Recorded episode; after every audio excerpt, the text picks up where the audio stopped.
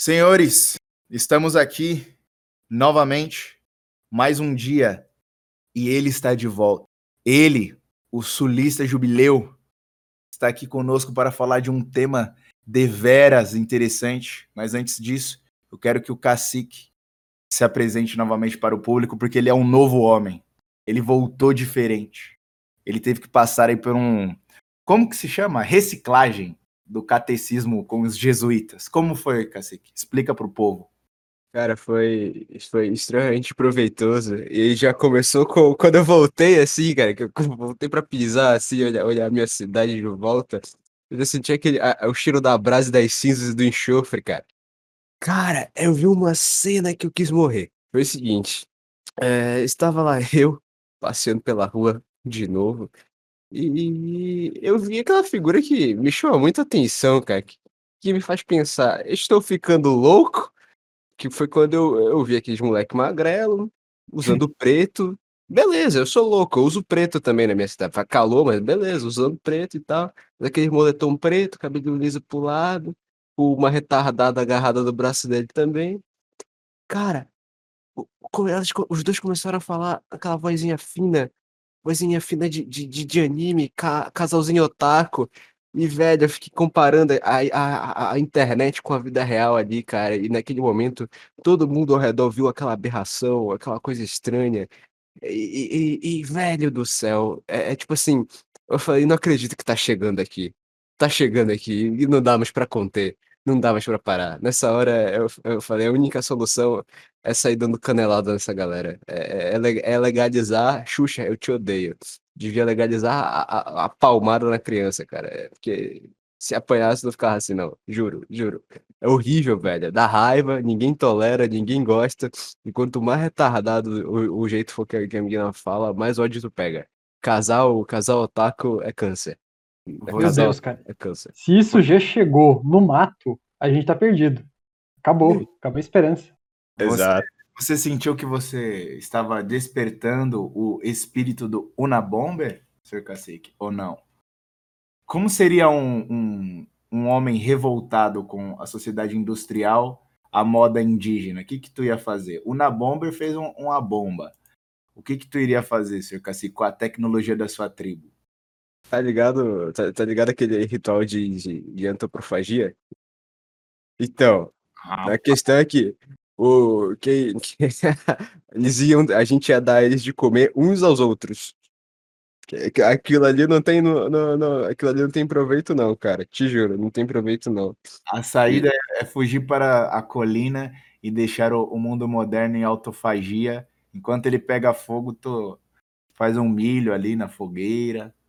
Só diversão. É, assa uma capivara marota e de me disseram, me contaram que a carne de capivara é muito boa. Cação e... velho. O, o, parece que é tudo cheio de doenças, essas desgraças aí. Um dia, um dia eu ainda quero descer pro sul, dar um tiro de 22 num, num javali aí e fazer um churrascão brabo de javali, cara. Você terá oportunidade em breve. Você terá oportunidade em breve, isso se você não arregar. Mas vamos lá, vamos lá, senão a gente vai devagar demais.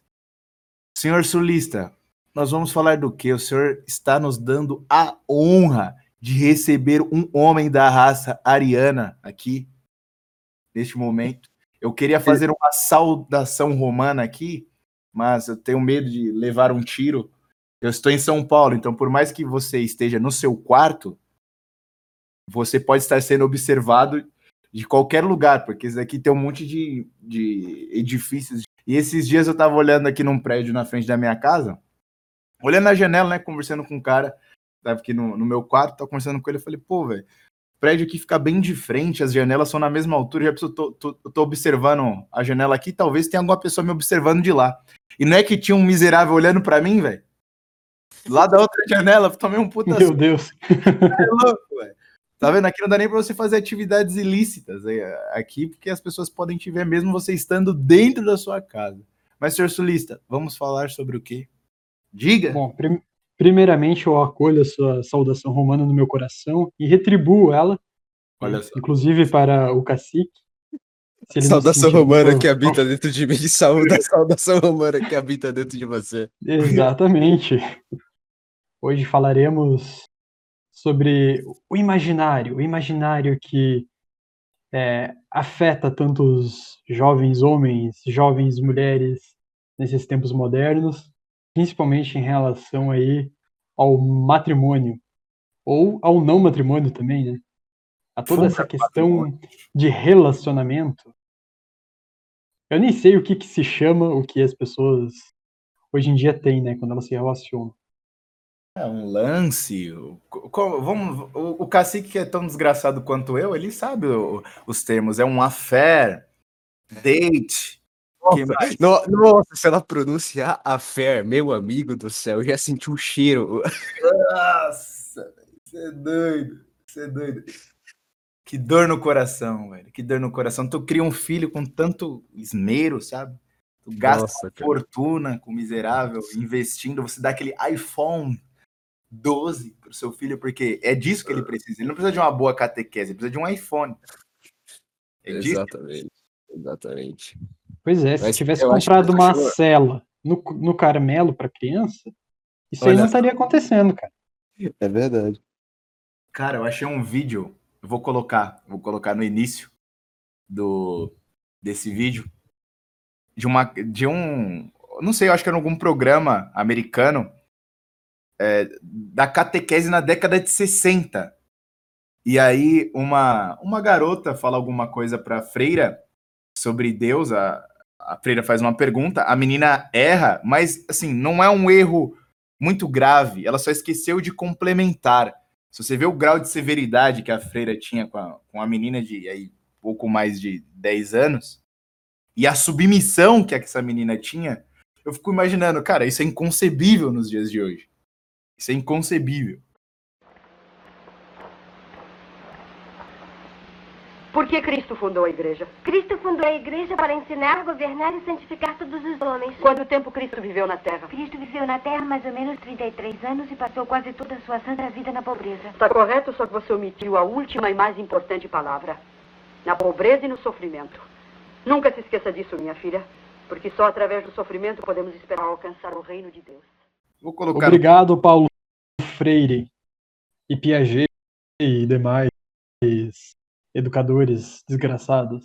Construtivistas miseráveis, Vygotsky, Valon, toda essa escola aí de gente com problema mental. Tá, mas vamos lá. Esse assunto aí do, da construção do imaginário é, é um assunto delicado porque a galera da direita, neoconservadora, ela meio que aviltou esse tema aí. Até ratificando aqui. Eu não, eu não vou culpar o professor Olavo, porque a gente não tem muita culpa sobre o que as pessoas vão fazer com o que a gente fala para elas. Né? Mas a galera só quer saber de vender curso. Então começaram a vender curso sobre a formação do imaginário. Mas, o, o senhor sulista, velho, quem é o principal encarregado de forjar o imaginário de, de uma criança? Porque essa, essa mulher, esse homem formado aí, um dia, um dia foi criança.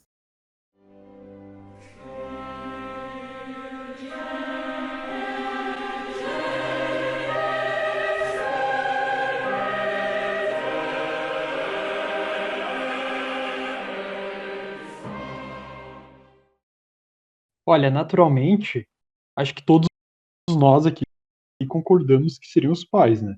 É pelos pais que o imaginário ele deve ser construído, mas a gente sabe muito bem que não é assim que funciona.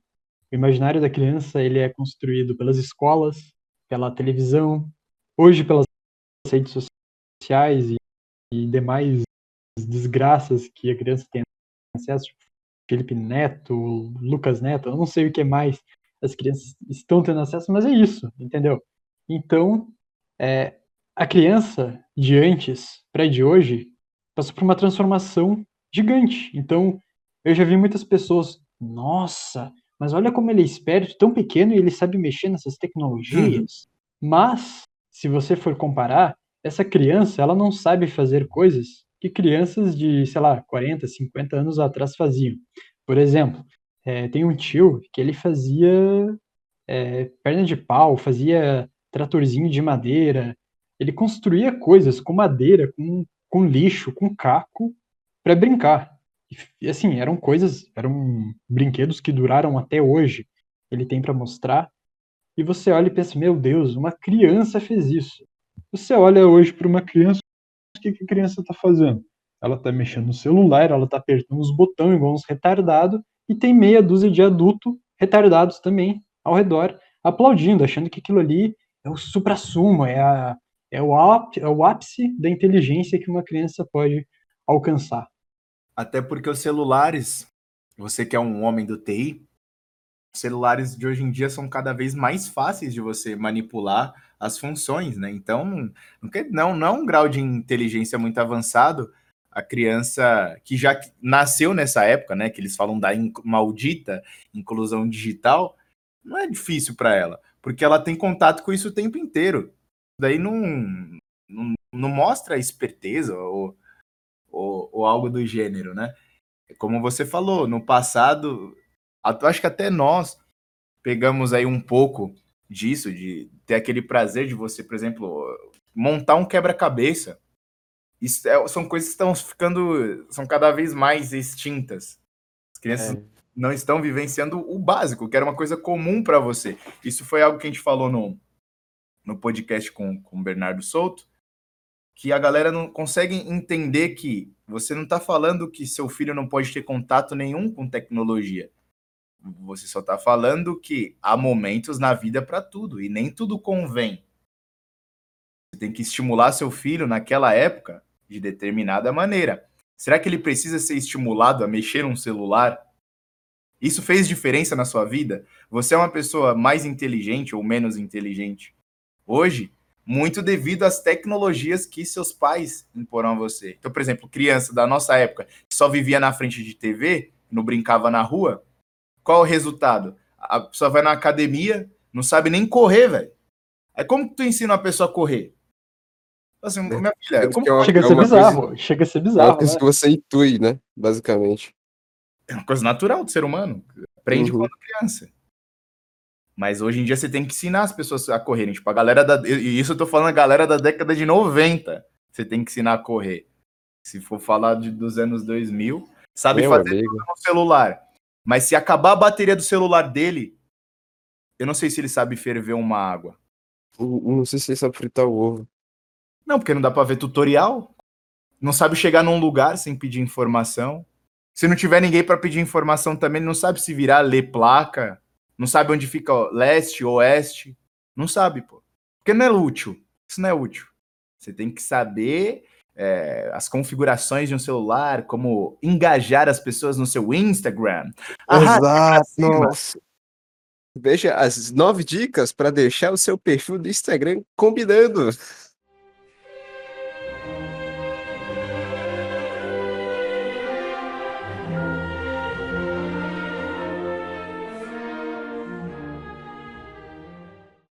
E olhando para isso, cara, principalmente dessas necessidades reais que a gente tem no dia a dia, sem a tecnologia, voltando para a questão do imaginário. Há sujeitos que acham que vão pegar aí, sei lá, vão ler 40 livros por ano, o imaginário delas vai estar bem construído, e a partir disso, elas vão ter uma nova concepção da vida. E de certa forma, tá, tudo bem, é verdade, é impossível tu é, ler bastante e não conseguir extrair pelo menos alguma coisa de lá. Né? A não ser que a pessoa seja real, esteja assim, no nível de analfabetismo funcional gigante. Mas agora, as pessoas desconhecem um fator muito importante.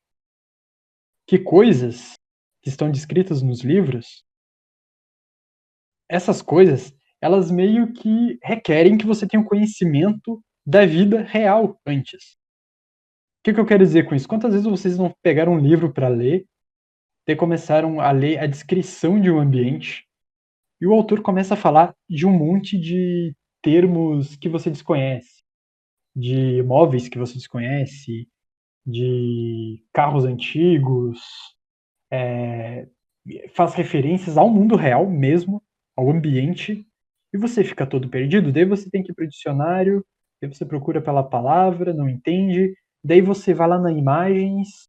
Ah, então Alameda quer dizer isso daqui? Nossa, eu não fazia a mínima ideia que isso se chamava Alameda. Ou seja, a pessoa ainda assim requer a necessidade é, da tecnologia para conseguir resolver esse problema. Agora, se a pessoa tivesse fixada na vida real dela, conversando às vezes, sei lá, com os avós, né? Porque o jovem geralmente passa por uma fase que meio que começa a ignorar a existência dos avós porque eles são muito antiquados, muito ultrapassados. E acaba perdendo esse tipo de conhecimento que é essencial. Daí a pessoa vai ler um livro, pagar de culta, vai, abre aspas, construir seu imaginário e percebe que é literalmente uma fodida, que antes de construir o imaginário dela no livro, ela precisa construir o imaginário dela na vida real. E isso é muito falho. Exatamente. E também é muito difícil a pessoa conseguir transferir algumas coisas que ela lê para o mundo real sem manipular. Sem fazer uma manipulação para a favorecer nas ações, sabe? Legitimar as ações. Meio que protestantes gostam muito de fazer isso, não é mesmo? Mas não vamos entrar nesse assunto delicadíssimo. Então as pessoas conseguem cometer até esse delito, que foi outra coisa que a gente falou também com, com o Bernardo. Então é, a gente chegou ao nível de uma católica usar captu para legitimar os seus atos profanos. É... Nossa, não me lembro disso. Chegamos, Sim. chegamos nesse, nesse nível. Isso é bizarro. Isso aí Isso é eu uma- desconheço e eu acho que eu, que eu agradeço a Deus por isso. É, Isso é uma coisa que eu, é, o pessoal es- não percebe. Alguns dos personagens clássicos, especialmente em se tratando de, de- do que Machado de Assis escreve, é o seguinte: eles são exemplos daquilo que você não deve ser. E o pessoal vai lá e consegue fazer o contrário, o oposto, e botar como exemplos do que se seguir, cara. E aí você percebe ainda mais que o que o, o, o Jubileu acabou por dizer é verdade. Porque sem a, a, a- experiência do mundo real, você vai imprimindo para você tudo aquilo que está escrito no livro como se fosse a, a- a- o modo de vida e a, e a maneira que você tem que seguir, a maneira que você tem que viver. Sem ter vivido, sem ter tido a experiência real, você não consegue julgar aquilo que é exemplo e aquilo que não é. Ô senhor Cacique, o senhor está dizendo então que os jovens católicos conservadores que clamam pelo retorno à Idade Média estão errados? Ah, cara. Se você, primeiramente, se você não sabe plantar, se você não sabe cultivar, se você não sabe criar de animal, cala a boca, cara. Não pede isso aí, não, cara. Tu vai morrer em, do- em três dias. Em três Cara, dias, tu O cara ia cortar o pé no caco de vidro e ia morrer, pô, de hemorragia. sabe? ia dar uma enxadada, ia destapar, ia destapar o dedão, assim, tá ligado? E, e ele ia perder a perna.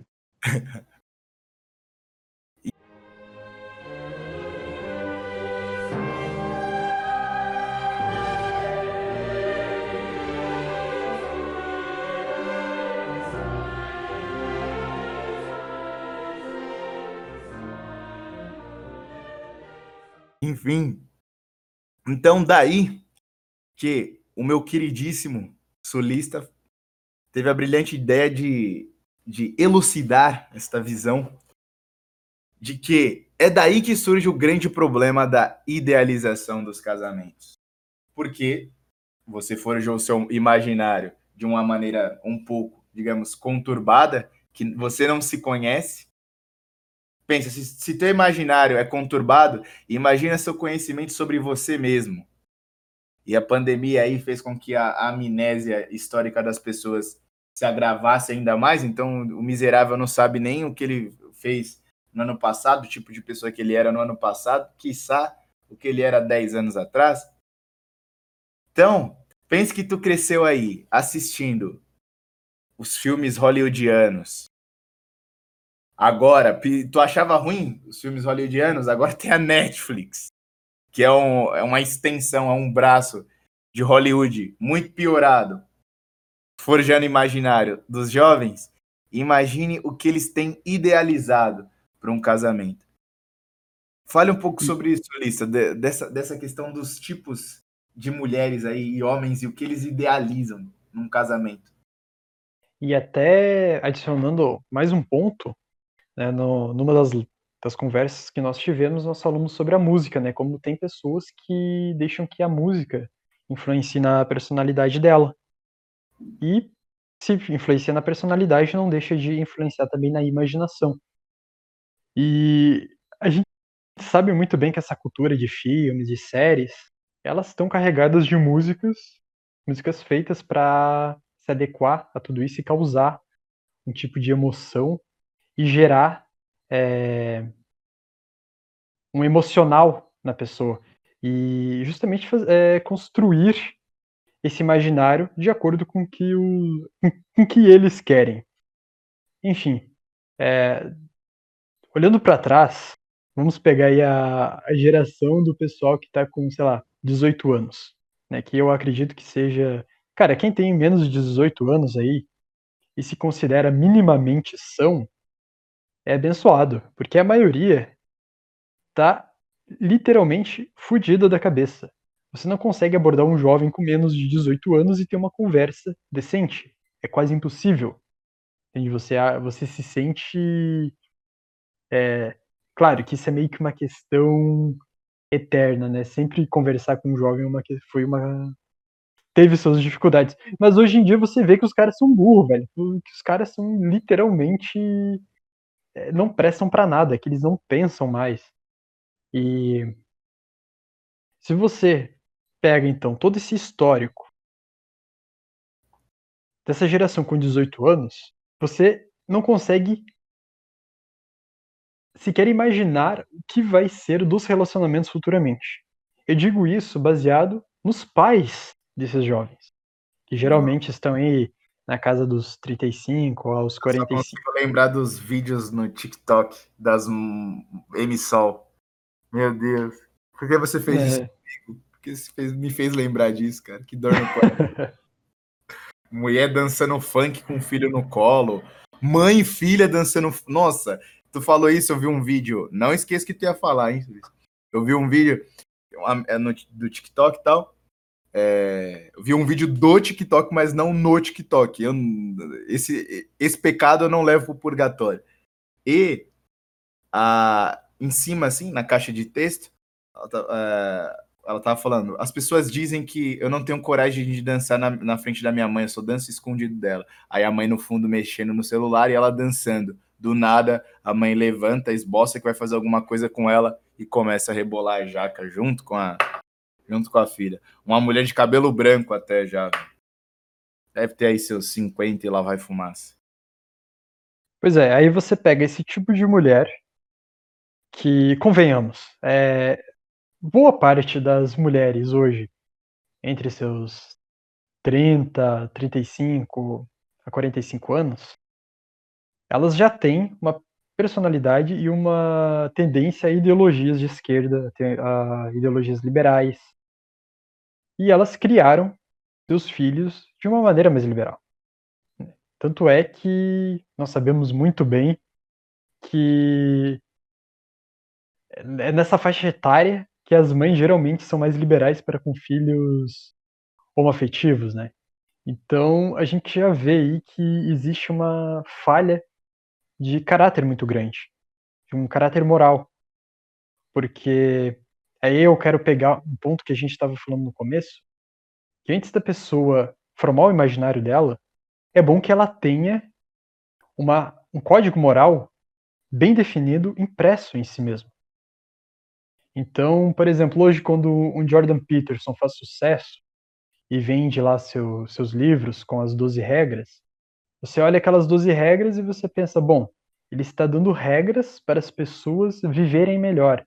E todo mundo gosta de, abre aspas, regras para viver melhor, para ser mais feliz, etc. Aí você começa a ler o livro, você começa a esmiuçar, e você vê o cara falando mal do ateísmo, dizendo que metafisicamente é impossível existir ateus. Ele começa a criticar mães solteiras, principalmente aquelas que superprotegem seus filhos. Ele começa a dar porrada em todo esse pessoal que abraça esse new age cultural. E nisso, cara, cria aquela onda de rage pra cima dele. Isso é justamente por quê? Porque essas pessoas, elas não tiveram esse código moral impresso nelas. Elas não possuem esse código. Porque se elas possuíssem, elas, elas leriam aquilo, mesmo que desconhecessem, e elas concordariam. Falei, olha, esse sujeito até que tem, tem razão aqui. Mas não é o caso. Aí você pega uh, pais com esse estereótipo, daí você olha para o lado, existe toda uma cultura que imprime em você certas ideias, e você naturalmente tem certas tendências, né? Você tem certas vocações. Se bem que hoje em dia vocação é, é, é alinhado com vida profissional, né? Não mais com a, com a tua missão aqui na Terra. Aí É verdade. Você pensa, a maioria das pessoas, pelo menos as pessoas né, que, que não são católicas, elas pensam, bom, eu vou encontrar um parceiro de vida, mas eu não vou me comprometer com ele, porque eu não gosto de compromisso. né? Quem nunca ouviu falar disso? Ah, eu tenho medo de compromisso, eu não gosto de compromisso. Estou me cortando neste exato momento. Obrigado, Jubileu. Aumentou minha depressão em 6 graus agora. Já continue. Pois é, cara. E quando não acontece isso, você vê outro tipo de pessoa dizendo: não, peraí, primeiro eu vou me formar na faculdade, depois eu vou arrumar um emprego e vou ganhar 10 mil reais por mês.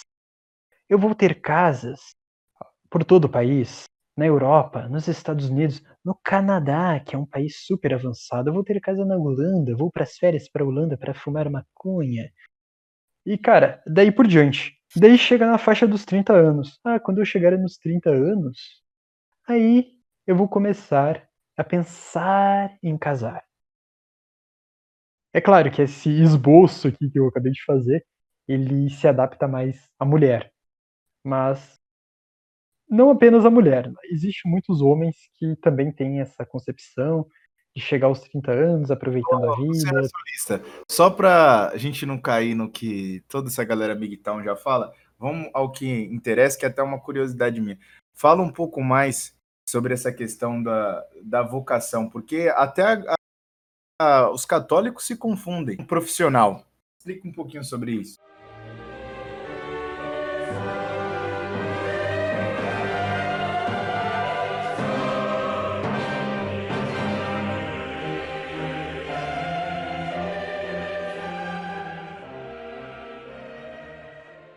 Pois é, a vocação, né, quando, quando ela surgiu, quando o termo vocação surgiu, principalmente no Ocidente, então a pessoa que é a via que vai. Então você tem lá sacerdócio, você tem a vida religiosa, você tem a vida matrimonial. Só que é óbvio que em determinado ponto tudo isso foi sido transferido para a vi- vida profissional, né, que está intrinsecamente ligada com toda a bagunça que existe hoje no matrimônio. Os matrimônios não dão certo porque eles não são vividos como vocação. né? O Padre Paulo Ricardo, nosso você- vocês convidados e homem uma mulher e um público que está assistindo. Cara, quando se perde toda essa concepção sagrada da relação mais íntima que um casal pode ter, é óbvio que o matrimônio tende ao fracasso. Tu É assim concorda que com acontece. frase do, do Scott Hahn, que ele fala que se o sacramento do matrimônio fosse levado a sério, em 50 anos aí nós teríamos uma sociedade cristã? Sim, porque pensa bem, é, é na família que a igreja começa. Jesus veio na Sagrada Família. Ele quis ser uma família. Foi ali que a igreja surgiu. É no seio familiar que a igreja se fundou e é na igreja familiar que ela se perpetua. Porque os padres, eles vivem, eles vivem um celibato.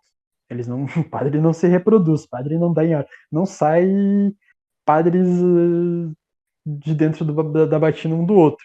Então, precisa-se de famílias cristãs que tenham muito- muitos filhos e que catequizem esses filhos, que os próprios pais ensinem os filhos, imprimam um código moral, eles ensinem o que é verdade e preparem eles para, posteriormente, eles mesmos, abre aspas, construírem o imaginário deles. Aí a, a coisa fica bem mais fácil, porque essas crianças elas vão estar mais preparadas.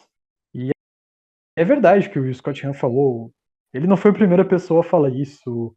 Se você pegar toda a tradição católica, É essa a ideia. Vocês estão falando de casamento e tal, e tem uma coisa que o, o, o, o. Lewis diz, exatamente ness- nessas palavras. O inventor da máquina humana quis nos dizer que as suas duas metades, a feminina e a masculina, foram feitas para serem combinadas aos pares, e não simplesmente quanto ao aspecto sexual, mas combinada em todos os aspectos. A monstruosidade da relação sexual fora do casamento é que aqueles que se entregam a ela estão tentando isolar um tipo de união, a sexual, de todos os outros tipos de união, que deveriam acompanhá-la para constituir a união total. A atitude cristã não significa que haja algo de errado com o prazer sexual, mas que com o prazer de comer, e sim, o que você não deve isolar o prazer sexual e tentar obtê-lo sozinho, da mesma forma que você não deve tentar obter os prazeres do gosto sem engolir e digerir, mastigando o alimento e cuspindo-o de novo.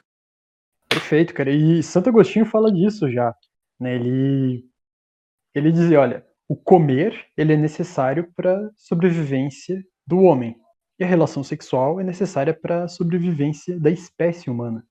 Então são duas coisas necessárias e que nós deturpamos, né? Nós desordenamos essas coisas e a gula geralmente, né? Sinceramente, o que é o pecado da gula? né? Todo mundo meio que ignora o pecado da gula.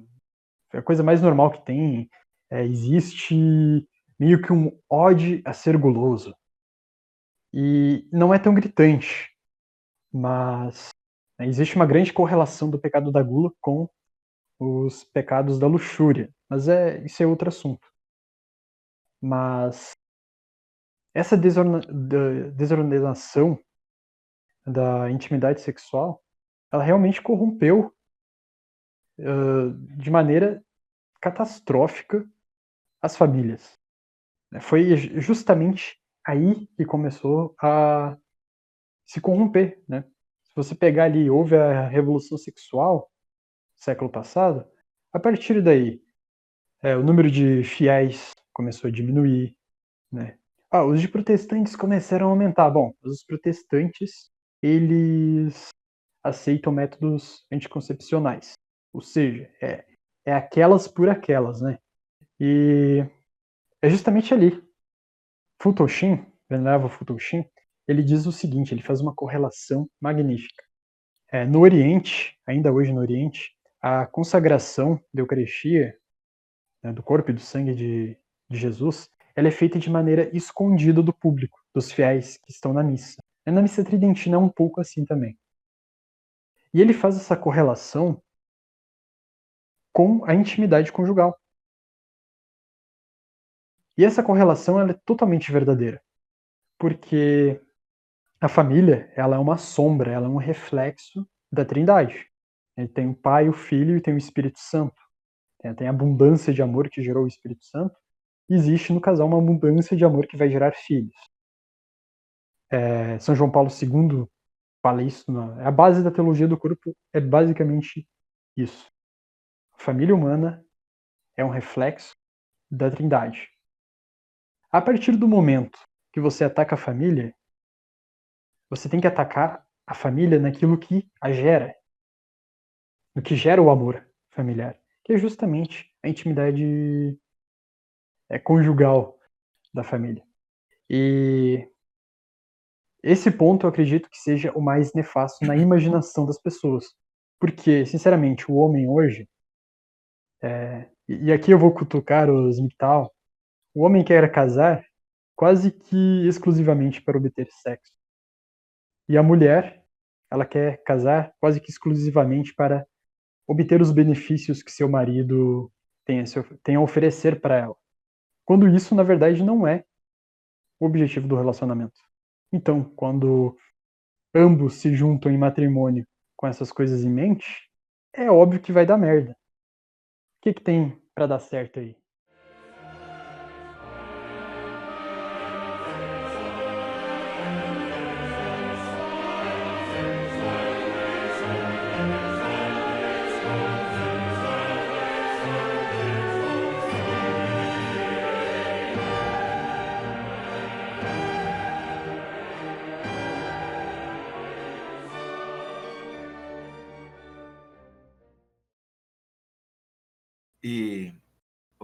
Voltando para a questão da construção do, do imaginário, com um imaginário, digamos assim, corrompido, a pessoa fica praticamente incapacitada de fazer um relato sincero da realidade, que é basicamente aquilo que a gente vive a falar aqui, sobre você amar e defender a verdade.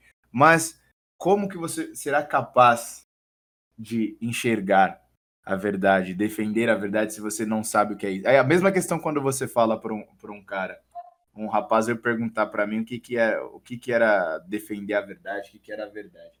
Eu falei, pô, tu tem que defender aquilo que é belo, bom e verdadeiro. Se tem algo terreno que pode se aproximar do que é Deus, talvez sejam essas três palavras. Tem tudo, tem tudo está em Deus.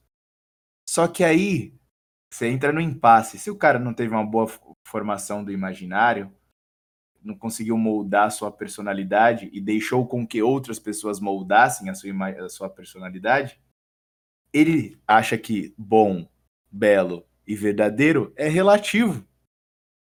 E agora, o que, que tu faz com um cara desse? É aquele dilema que a gente vivia lá no começo dos vídeos do Nessahan.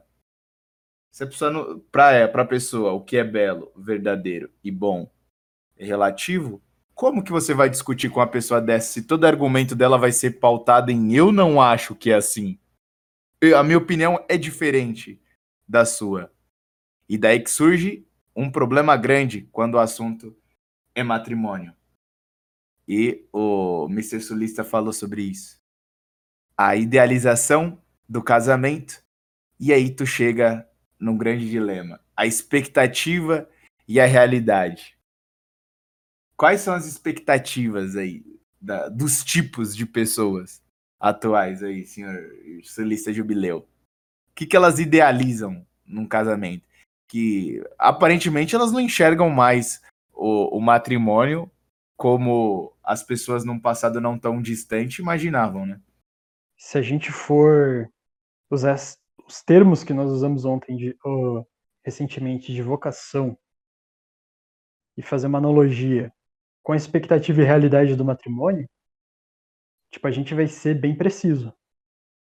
Porque se antes as pessoas tinham uma concepção de vocação e viviam um matrimônio de uma maneira saudável, real, e hoje elas têm uma concepção diferente de vocação, e elas vivem uma, os matrimônios que estão sempre fadados ao fracasso, tem briga, separação e é, aquela coisa toda. Existe uma correlação muito grande entre as vocações e as expectativas e realidades que estão no matrimônio. E é claro que isso também tem uma influência muito grande do, do tipo de vida que a pessoa tem. A gente sabe que pessoas é, vamos chamar aqui de pagãs, mundanas, que é, não são cristãs, elas geralmente têm uma concepção, como eu disse antes, do casamento, que é ou buscar o sexo, ou buscar bens materiais, é sempre buscar um benefício. É sempre amar o prazer que o outro pode me dar. Então, é um não é um amor que existe ali, é um egoísmo puro, puro e direto. É, é impossível que uma relação possa se sustentar assim. É impossível que não haja briga numa relação assim, porque porventura uma das partes, sei lá, vai perder o emprego, uma das partes vai, sei lá, ficar impossibilitada de fazer sexo por alguns meses por causa de uma doença, é, vai ficar talvez até doente o suficiente para se tornar inútil e aí, essa pessoa, ela não vai conseguir dar os benefícios para outra. E a outra pessoa que amava os, os prazeres recebidos, ela vai se sentir magoadinha, triste, vai se sentir, entre aspas, que não é mais amada, justamente por uma, uma concepção completamente errônea do que é o amor. E aí acaba se frustrando. Aí vem aquela famosa frase: Oh, o nosso casamento não deu certo. Ah, foi uma frustração. não era o que eu imaginava, não era, abre aspas, de novo, o que eu esperava. Ou seja, a pessoa, ela espera uma coisa do casamento que é totalmente irreal. Ela espera que seja um mar de rosas, ela espera que não tenha, não tenha brigas, que não tenha sacrifício. É a eterna lua de mel, né? Exatamente. É... Inclusive, o Futoshin, ele fala que a lua de mel é uma preparação para a vida matrimonial. Porque, tudo bem, vai ser doce como mel, mas também vai ser mutável como a lua. E isso é muito importante. Se o casal não percebe isso, se ele tem uma expectativa diferente dessa, não vai dar certo. Casa... A gente sabe que a quantidade de divórcios aumenta cada vez mais, inclusive entre pessoas que se dizem católicas. E a gente sabe muito bem que geralmente são pessoas que não vivem a fé católica de fato. Elas podem até ir na missa semanalmente, algumas até rezam terço, mas elas não têm aquele contato espiritual com Deus. É tudo vazio. É, são fórmulas, fórmulas, mas não existe uma essência por trás de tudo isso. Ô senhor Jubileu, o, sobre a questão da, da, do imaginário ainda, tu não acha que também isso seja um pouco de falta de domínio do, do exame de consciência? Porque eu acredito que quando você faz um exame de consciência constante, você tem certo domínio, certo grau de domínio, pelo menos um domínio parcial do seu inconsciente, porque isso foi uma coisa que a gente conversou nos bastidores, que durante ali o processo de construção do imaginário, as pessoas ficam com diversos vícios, trejeitos ali no inconsciente que às vezes ela nem consegue perceber. Mas você acha que no, no, em partes não é por causa dessa ausência de um exame de consciência sincero? Exatamente, de não se conhecer, né? De querer dar um passo, às vezes até maior do que a cabeça. Porque a construção do imaginário, junto com ela, né? Explicitamente isso é não é muito claro, mas junto com a construção do imaginário vem a vida intelectual. Ai, e nós ai, conhecemos ai, muito bem. E aí, cara, você sabe, tem pessoas que querem dar o passo maior com a cabeça. Nossa, em um ano eu terei lido todas as listas que o Contra Acadêmicos fornece. Uhum.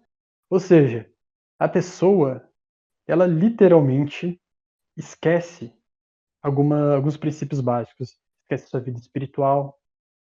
Esquece. Olha, tem pessoas que se acreditam mais católicas ou, sei lá, mais cristãs, porque elas leram não sei quantos livros, não sei quantas bulas, não sei o que mais, e vão missa tridentina e, e o caralho a quatro. Agora, elas se consideram mais católicas ou cristãs por isso do que uma pessoa que ajoelha e fica lá meia hora rezando em silêncio, fazendo oração pessoal com Deus. Faz caridade. É, sei lá, é, faz caridade, faz jejum, daí vai, vai rezar, sei lá, a cada 20 minutos de oração, ela tem 10, aqueles 10 segundos de vislumbre da verdade. Vem uma luz pela divina graça que ilumina a inteligência dela e ela pensa: meu Deus, é isso, isso é verdade. Ela contempla, ela tem segundos de contemplação. Olha, sinceramente, eu acho esses segundos de contemplação numa oração pessoal mais valiosos do que qualquer livro. Não que eu esteja fazendo aqui uma apologia a não ler livros, mas vocês entendem. Estou falando aqui de prioridades. E as pessoas elas esquecem essas coisas que são importantes. E que fique claro gente... aqui também, né, o, o Mr. Solícia, porque a galera gosta de atacar os religiosos, né? É, porque a galera tem uma parcela aí das pessoas que tudo que acontece na vida, elas não conseguem enxergar na vida delas a ação luciferina, nem uma ação divina. Então, tudo que acontece, ela coloca a culpa em Deus. Então, se pessoa X ou Y passou na vida dela, quantas mulheres aí, em determinada época da, do relacionamento, falam que o rapaz foi um presente de Deus. Passa um tempo, fala que foi um, um castigo. Embuste. Pois é. Usa Deus, fica culpando Deus por todas as escolhas que ela faz. Mas fala, não, foi Deus, foi, é um presente de Deus. Então, pera lá, pera lá, não foi isso que o solista está falando. Pera lá, pera lá. Só deixando claro isso aí. Prossiga, senhor solista.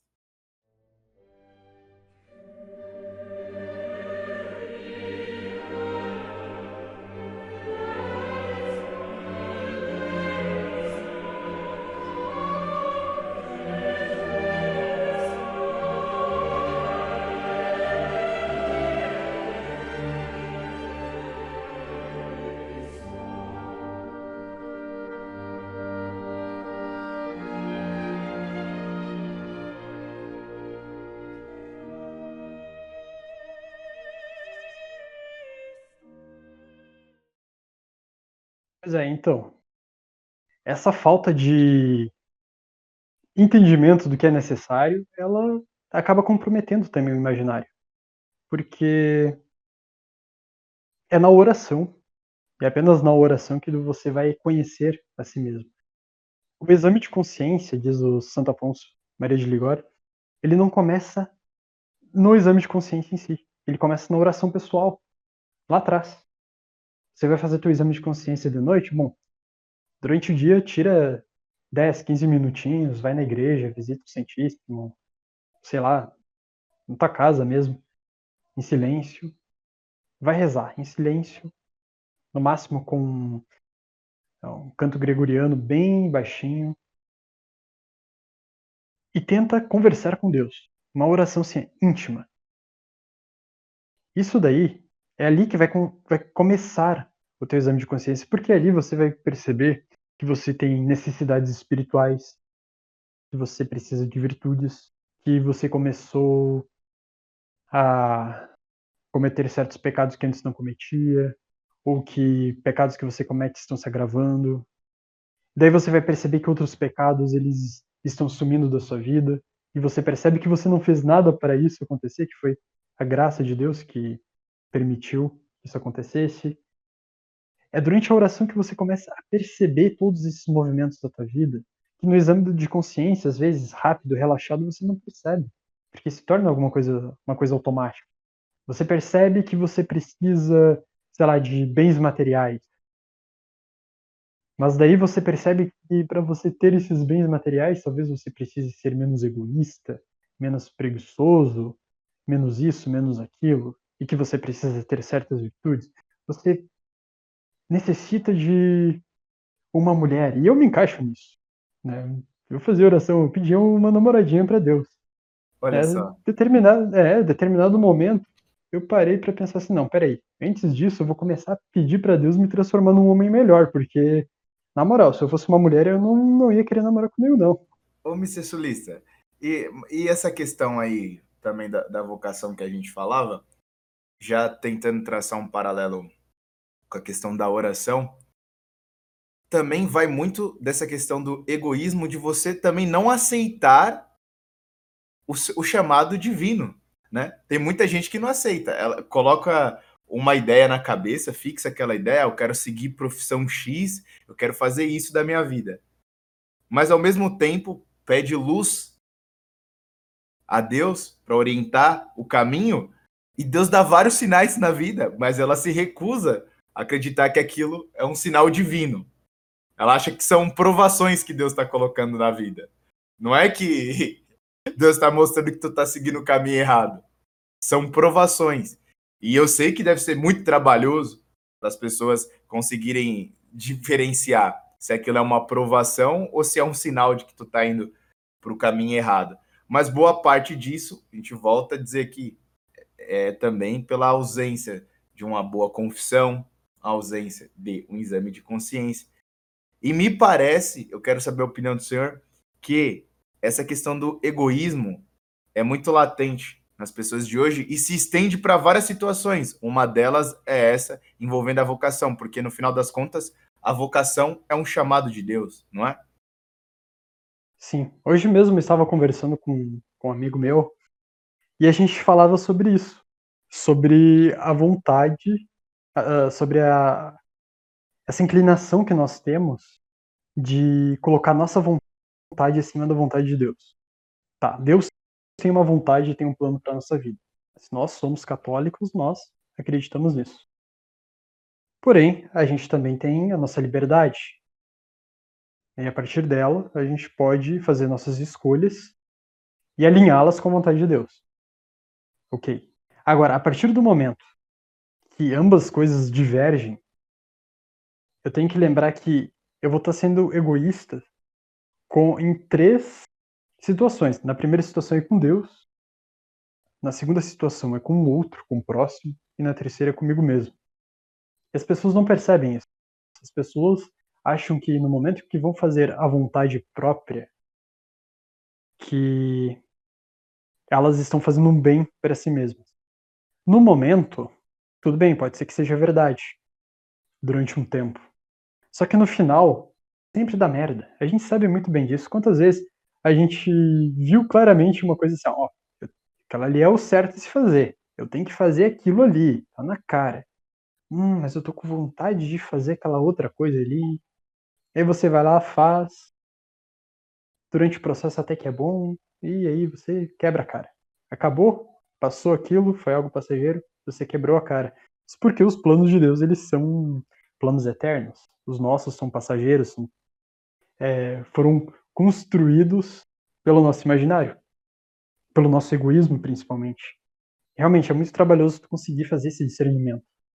Acho que uma pessoa, uma pessoa que, é, que é, tem mais contato espiritual com Deus, até mesmo ela vai ter essa dificuldade. Mas isso com certeza, por meio da, da oração, do jejum, da, da esmola, aos poucos vai se tornando algo mais claro. E também tem a questão da burrice, né? Da, da teimosia. Se a pessoa ali teve várias é, revelações e, e, diz que essas revelações na verdade são tribulações, e quando na verdade é uma coisa clara, óbvia, e ela não, ela quer continuar teimando, cara, sei lá, essa pessoa talvez precise tomar um banho de, de água benta, talvez você precise espancar a pessoa, dependendo de que tipo de pessoa seja, porque não é possível. Tem, tem situações que, que chega, que é o limite. Exatamente. E para além disso, também tem a questão do medo do matrimônio, né? Porque, voltando à questão do, do imaginário, as pessoas desenvolveram esse medo por causa dos números aí astronômicos de divórcio. Também tem os amiguinhos falando na cabeça, mas olha só, você terá apenas um parceiro para o resto da vida. E aí vocês sabem os comentários que as mulheres falam sobre fazer sexo apenas com um homem para o resto da vida.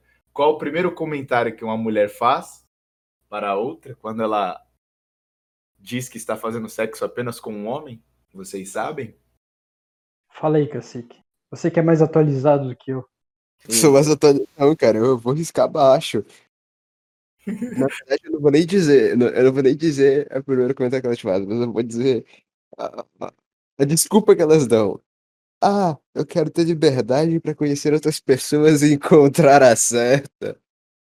É, tem isso. Pergunta também da Giromba. Uhum, uhum. Ele faz. Olha, olha o nível.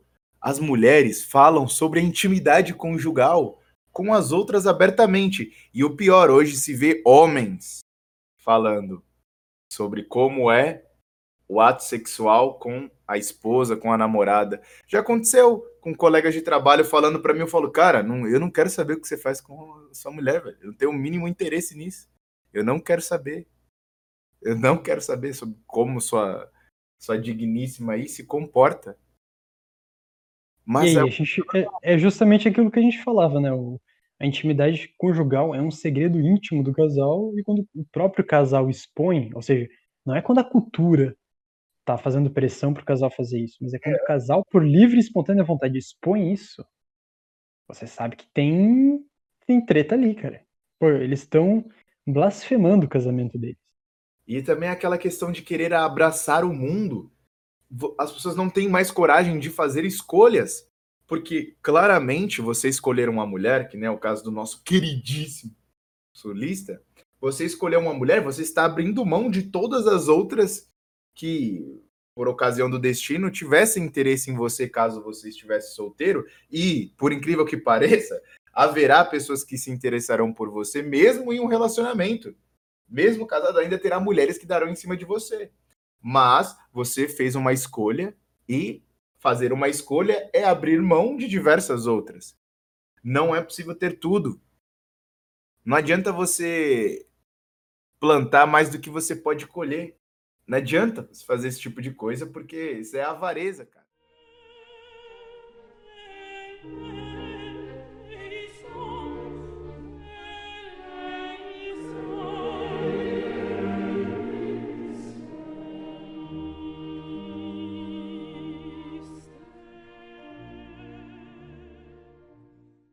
Sabe de onde que vem esse grande medo das pessoas se relacionarem a sério? Ter um, um casamento sério.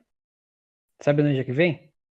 Tô com medo de saber. Vai lá. Hoje, olha só. A gente sabe, nós como católicos, a gente sabe o valor que tem o matrimônio. Sim. A gente sabe que é algo sagrado. As pessoas, elas fecham os olhos para isso. As pessoas que não são católicas, que estão fora da igreja, etc elas fecham os olhos para isso, mas no fundo elas sabem. No fundo, elas olham para o casamento e elas veem que lá sim existe um vínculo insolúvel.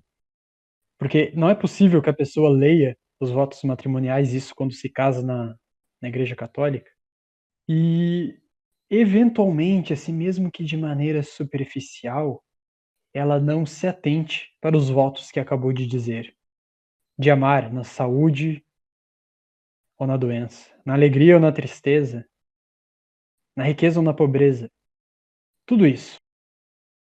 É, isso durante séculos, ou melhor, né, por mais de, de dois milênios, está impresso na humanidade. Quando você fala em casamento para uma pessoa, você vai ver que de certa maneira ela vai tremer. Porque a expressão casamento ela é forte o suficiente para fazer isso.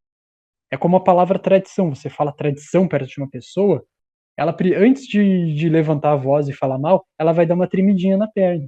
Pode notar.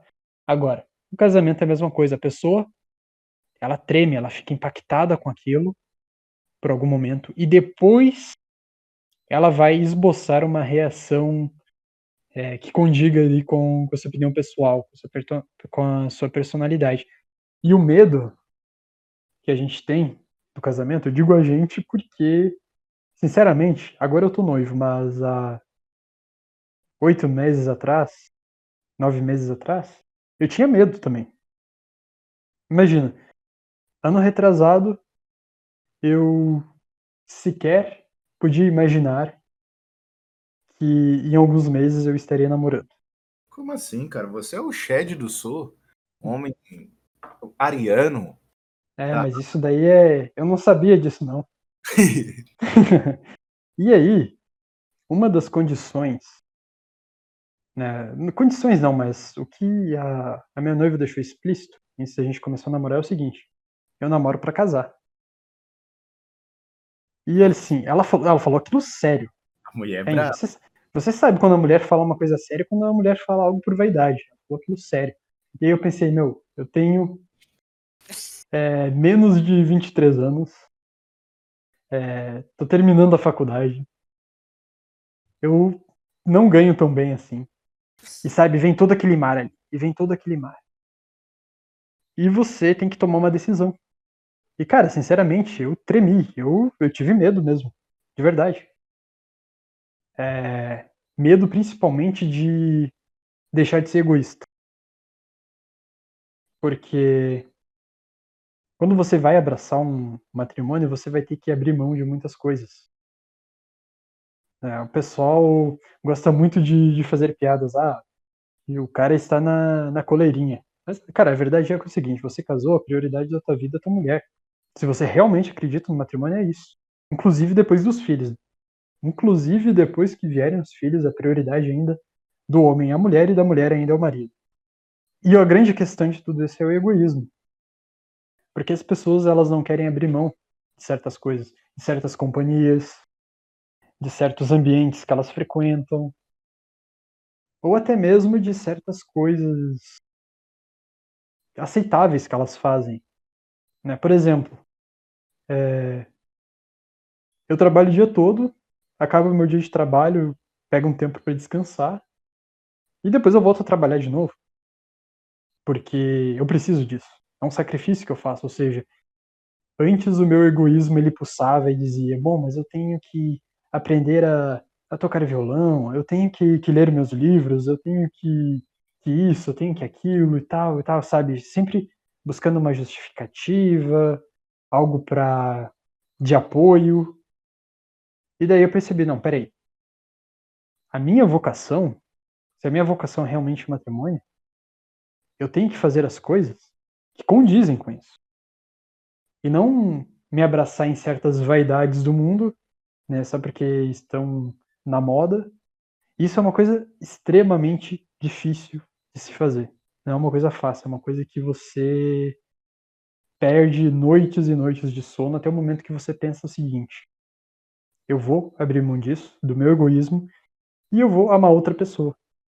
E aí quando você toma aquela decisão de amar a outra pessoa, você vê que o seu egoísmo ele vai fugindo, que não existe mais aquela necessidade, que todos aqueles desejos eles eram voláteis e que apesar disso você ainda vai ter tempo de fazer alguma das coisas que você queria, mas que ainda assim vai ter sacrifícios.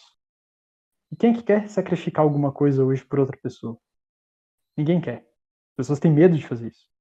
Me parece que ali até a década de 50, 60 era bem claro para a humanidade que era um consenso que para uma pessoa amadurecer era necessário que essa pessoa casasse e tivesse filhos. Isso o ser humano comum, de maneira geral. Isso era uma coisa bem clara. E era bem claro também que os homens tinham coisas que as mulheres não tinham e que eram interessantes que elas tivessem, e o inverso também, que as mulheres tinham qualidades que os homens não tinham, ou seja, a união de, dos dois era algo muito bom gerava filhos, família, e a família cresce, você tem uma casa ali, tu gera filhos, cada filho tem uma casa, então já são três casas, duas casas na família, e assim tu vai gerando riqueza. Enfim, até do ponto de vista dos liberais aí, o matrimônio era visto como uma coisa boa. E aconteceram várias coisas que a gente sabe muito bem, aí o, o avanço do feminismo, todo o marxismo cultural, e deturpou a cabeça das pessoas, estragou o imaginário ao ponto de elas acharem que o matrimônio é uma prisão. E aí, voltando para a questão das escolhas, o cacique e eu, é, a gente já falou sobre isso no, no canal, que também muitas pessoas não querem escolher, não querem casar muito cedo, porque elas ficam naquele carrossel para escolher o melhor parceiro. Isso é mais comum nas mulheres, né? não é um exclusivo delas, mas é mais comum para as mulheres. Por exemplo, a mulher pede, pede um tempo para pensar, mas ela pensa enquanto faz coisas. Né? Não tem aquela história que a mulher consegue fazer mais de uma coisa ao mesmo tempo? É uma verdade. Ela está pensando no rumo da vida dela, mas está se relacionando com outros caras para saber se eles são melhores que você. Então tem até o medo das pessoas de aquilo. Olha, mas eu vou ficar com essa pessoa aqui pro resto da minha vida, mas e se eu conhecer alguém mais bonito? Será que eu não posso conhecer alguém mais inteligente, mais rico? Cara, isso... diga se ela, se ela troca por alguém mais bonito, é, é isso aí, é um tiro. Nossa senhora. Nossa. Porque se, for, se a gente for levar para esse extremo, é...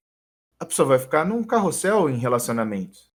E sempre vai ter alguém mais, mais alguma coisa do que você. Sempre vai ter, cara. E o nível de exigência da pessoa também vai subindo, porque ela se relacionou já com tanta gente, com tantos pontos positivos e tantos pontos negativos, que ela começa a querer um, um megazord. Então ela pega ali a beleza do João, a inteligência do Matheus, e ela quer tudo em você. Que é todas essas qualidades reunidas em você. E claramente que você não vai poder corresponder com essas. Aí que entra no ponto, que é essa palavra maldita. Você não vai conseguir corresponder com a expectativa que ela criou no imaginário dela. E a mesma coisa vale para os homens. Tipo, o cara tá esperando uma moça virgem. Ele é um degenerado. Tipo, ele é o, o Agostinho piorado na juventude. Mas ele quer uma Santa Rita na vida dele. Ele acha que ele merece, entendeu? Porque ele vai na missa tridentina e lê Santo Tomás de Aquino. Ah, não vai. Ah, vai não. A menos, pô. Que uma mulher imaculada. Ele não aceita menos que isso. Cara, e pior que no filme o que vai restar, a- a- o único homem à altura será o Jubileu. Você viu o Goku Colorado? Sim. Transformação de Super Saiyajin Deus com a camisa do Inter. Então, é que- Essa é a única opção, cara. Além de tudo, o cara vai ser campeão de tudo, né? Diga-se de passagem. E é isso mesmo, cara, né? Existe ali essa. Cada vez que, que você vai escolhendo outra pessoa, seus requisitos vão, vão aumentando. O homem. Mas enfim, que o senhor Eduardo comentou antes, o homem ele já é menos. O homem se contenta com pouco, né? Vamos ser sinceros. O que, que o homem precisa? De verdade. O homem assim que, que tem bom senso, que não é fresco. O homem quer uma mulher minimamente bonita, né? Seja cheirosa, né? Que tenha um corpo ok, que seja, né? Que, que tenha os mesmos princípios que ele. Né, No nosso caso aqui a gente quer sempre uma mulher católica. Que não seja muito fútil. né, A mulher, tá, todos, todos nós temos um pouco de futilidades, mas a mulher se sobressai um pouco disso. Mas que não seja muito fútil, né? Que seja sincera, que seja verdadeira, não seja promíscua. São coisas assim muito simples. A gente e o homem geralmente se baseia mais nas virtudes femininas. Isso é, é irônico. A mulher não. A mulher ela é mais detalhista. A mulher quer saber do emprego do cara, quanto que ele ganha, do carro, da altura, do volume que a calça dele tem, hum, o tamanho do pé e do A altura é tênis. sacanagem, a altura, a altura é sacanagem, a altura é sacanagem. Pois é, e aí, cara, é meio que uma. Cacique, é meio que um- uma regra entre as mulheres, no geral, assim, pelo menos. a- Tem umas que começam, né, com o tempo a se desapegarem desse mito. Mas é quase que uma regra que a mulher na rua só olha para homem que tem mais de 1,80. Ou que pelo menos seja mais alto que ela. Eu não sei eh, como que essa merda surgiu, como que se proliferou, eu só sei que acontece, cara. Isso só pode ter saído daqueles grupos de Facebook feminista, não é possível. Provavelmente. Não, Você- não, só olha pra homem de 1,80, o Chad de 1,79, depressivo. A coincidência é que eu tenho 1,79. Olha só, eu, eu vou te deixar mais feliz, o senhor, senhor solista. Eu tinha 1,79, mas com exercícios de correção postural, hoje eu tenho incrivelmente 1,83m. Então, eu era só corcunda mesmo. Eu não tinha 1,79. Eu só, tava- só estava corcunda. Ô, você me passa esses exercícios aí, cara. Alongamento de coluna. Passarei, passarei. É de coluna, viu? Não é de outra coisa. Opa, opa. Ó, ó, com ó, o respeito. Mas bem, bom, o que eu tinha marcado aqui pra gente falar sobre, eu acho que. Obviamente que a gente não esgotou o tema, porque é, uma- é um assunto bem mais complexo. A gente vai trazer o, o solista aqui para falar sobre isso daqui a um ano, que ele terá experiência prática. Se Deus quiser, já vou ser papai também. Pai, Deus, Amém, igreja. Deus permita. Senhor Cacique, o senhor, quer, o senhor que fez pouquíssimos comentários, porque eu sei que o senhor anda meio desgraçado dessa, da cabeça já faz um tempo para com as mulheres. O senhor quer fazer algum comentário pertinente aí? Quer deixar sua sabedoria indígena conosco? Quer O problema, o problema é que você falou, tem que ser pertinente. Aí não dá, né? Não, cara, é. Sim, só, só espero que tudo dê certo para o jubileu. E eu acredito que vai dar, que o que eu escutei falar da moça, pelo que eu pude Já ver. deu, meu amigo, já deu. É, já deu, já deu. Você prensou o cara na parede, mano, meteu uma faca no pescoço dele e falou pra ele que ele, que ele tinha que casar. Tu acha que não vai dar certo? pô? Acredito que sim. Agora, pro resto da galera, é, é ter cuidado ao máximo possível e prestar atenção em estar metendo o pé. Porque, enfim, tem que ter cuidado, tem que ter cuidado. A última, o Cacique está falando isso porque a última vez ele quase foi parar no, no hospital psiquiátrico. Por isso É, tu também não quase foi junto comigo, não, né? Tu também não tava numa camisa de força, não, né? que eu não sei disso. Desconheço beleza, beleza. Joaquim Phoenix do mundo moderno. E lembrando, né, cara, eu gosto sempre de, de pensar no seguinte: tudo que o Nessahan Elita fala, lá, como lidar com mulheres, eu não vejo assim, né? Eu não vejo como lidar com mulheres. Eu vejo os tipos de mulheres que você deve evitar.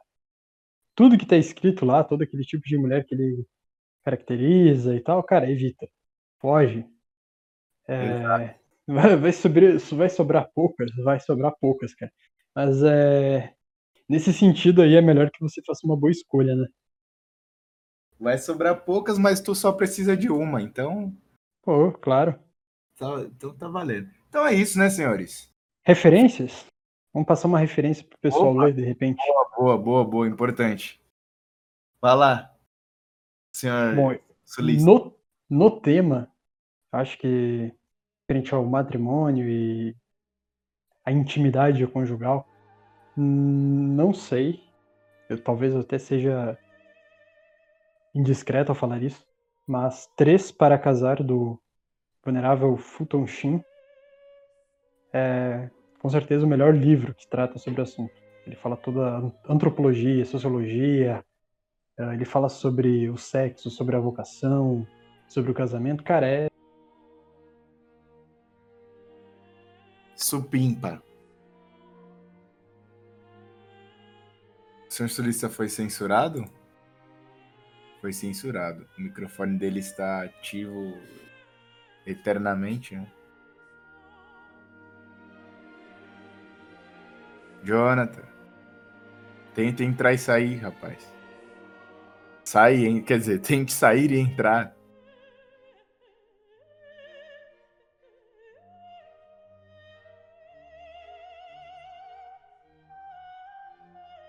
Acho que caiu, né? A internet dele tava dando travada. Aconteceu isso quando eu tava ausente, não aconteceu? Hum, mais ou menos. Bom, você Oi, oi, oi. Agora eu tô te. Voltou. Então, volte. Eu tava usando meus dados aqui e eu nem percebi. Vai lá. Eu acho que acabou. Vai lá. Ô, onde é que eu parei? Como se nunca Não. tivesse acontecido, recomece da, da indicação. Enfim, o livro que eu com certeza recomendo sobre o assunto é Três para Casar, do Venerável Futon Shin. É, no livro, ele pega esse assunto e trata antropologicamente a parte social dele, é, casamento, sexo, família, filhos, vocação, tudo que é preciso para a pessoa que está desgraçada da cabeça conseguir discernir né? Com certeza a pessoa, ao ler o livro, vai conseguir identificar onde ela está no meio de toda essa confusão e vai conseguir organizar sua vida. Então, se a pessoa é uma pessoa egoísta, ela vai perceber, olha, eu sou uma pessoa egoísta. Se a pessoa é uma pessoa que, bom, eu não sou egoísta, porém eu eu tenho uma concepção completamente errada do casamento, né, no sentido último. Também vai ter essa noção, vai ter um caminho a seguir. Acho que é o melhor livro, assim, nesse sentido. Ele é completo. Óbvio que ele não trata de maneira profunda todos os assuntos, mas é um belo começo. E tem os, os vídeos também no YouTube, né, o senhor solista do, do Venerável Fulton Shin sobre amor.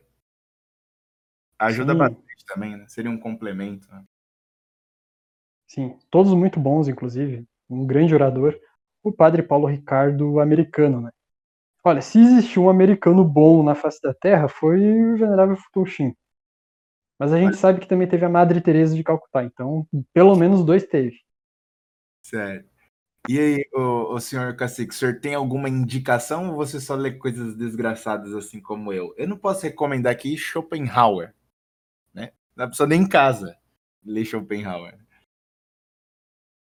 Cara, nenhuma recomendação valendo, valendo de livro, de nada, mas eu, eu tava de olho no, num jogo chamado Lust from Beyond, que, enfim, já pelo o nome já, já dá pra entender mais ou menos do que se trata.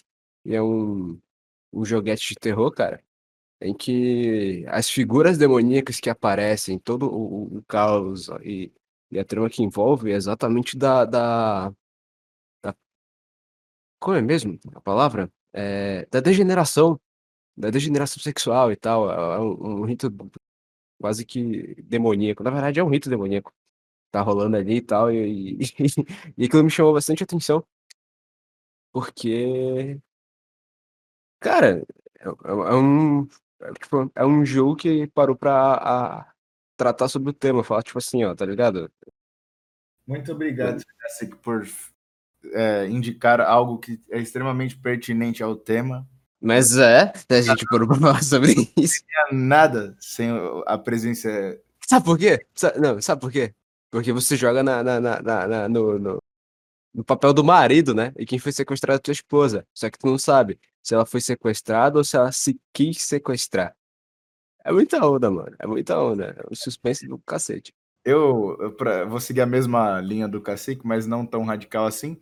Eu vou indicar aqui, já que o, o senhor solista estava com medo de casar por falta de dinheiro, eu vou indicar Feijão e o Sonho do para vocês ficarem extremamente também depressivos, como vocês verem que talvez a sua vocação ali seja um grande dilema na sua vida, pode causar o caos no seu matrimônio, porque a sua vocação não te dá dinheiro. Não vou colocar como vocação, né? Que hoje o, senhor solista já nos, nos deu a red pill quanto à profissão e a vocação. Então, como que a prática do matrimônio, talvez, se você. Talvez por escolher a esposa errada, ou simplesmente por cinco, cinco circunstâncias da vida mesmo, são problemas que podem acontecer, como a falta de dinheiro, né? É aquela história que o sulista falou. Quando você faz os votos lá, as pessoas esquecem. Assim como você tem que estar do lado da pessoa na riqueza, na pobreza também. Certo? Então, feijão e sonho. Senhores, fiquem com Deus mais uma vez. Estamos aqui falando besteiras, mas são besteiras úteis. Certo? Rezem o terço e falou.